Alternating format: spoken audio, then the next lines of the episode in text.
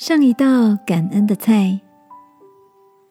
晚安，好好睡，让天父的爱与祝福陪你入睡。朋友，晚安。最近有什么开心的事情吗？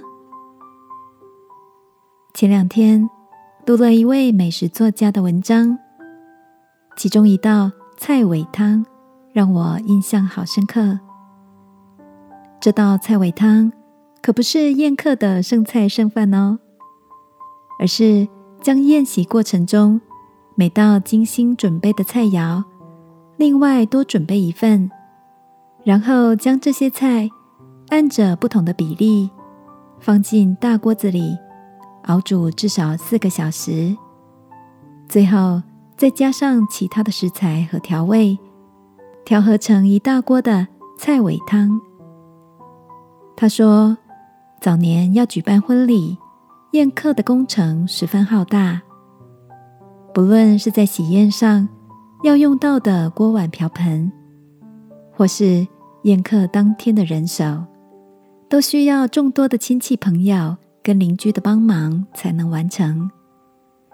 所以在婚宴的最后，宴席的主人家会把这道特地请主厨制作的菜尾汤。”分送给那些特地来帮忙，或是提供碗盘器皿的亲友和邻居，作为表达谢意的回礼。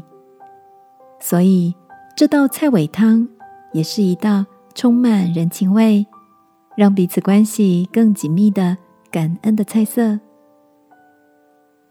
每次看到这样有情感心意的故事，都让我想起那些帮助我。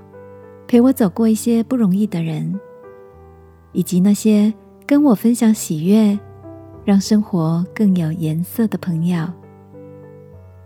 圣经里，保罗告诉教会说：“要存感谢的心。”亲爱的，这个夜晚，你也想起了哪些珍贵的朋友吗？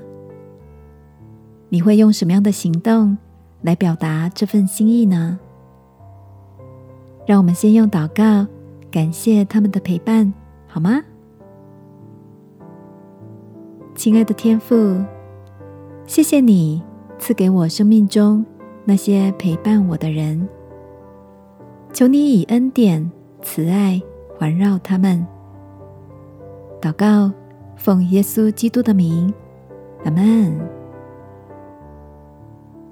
晚安，好好睡，祝福你。在爱里满心喜乐，耶稣爱你，我也爱你。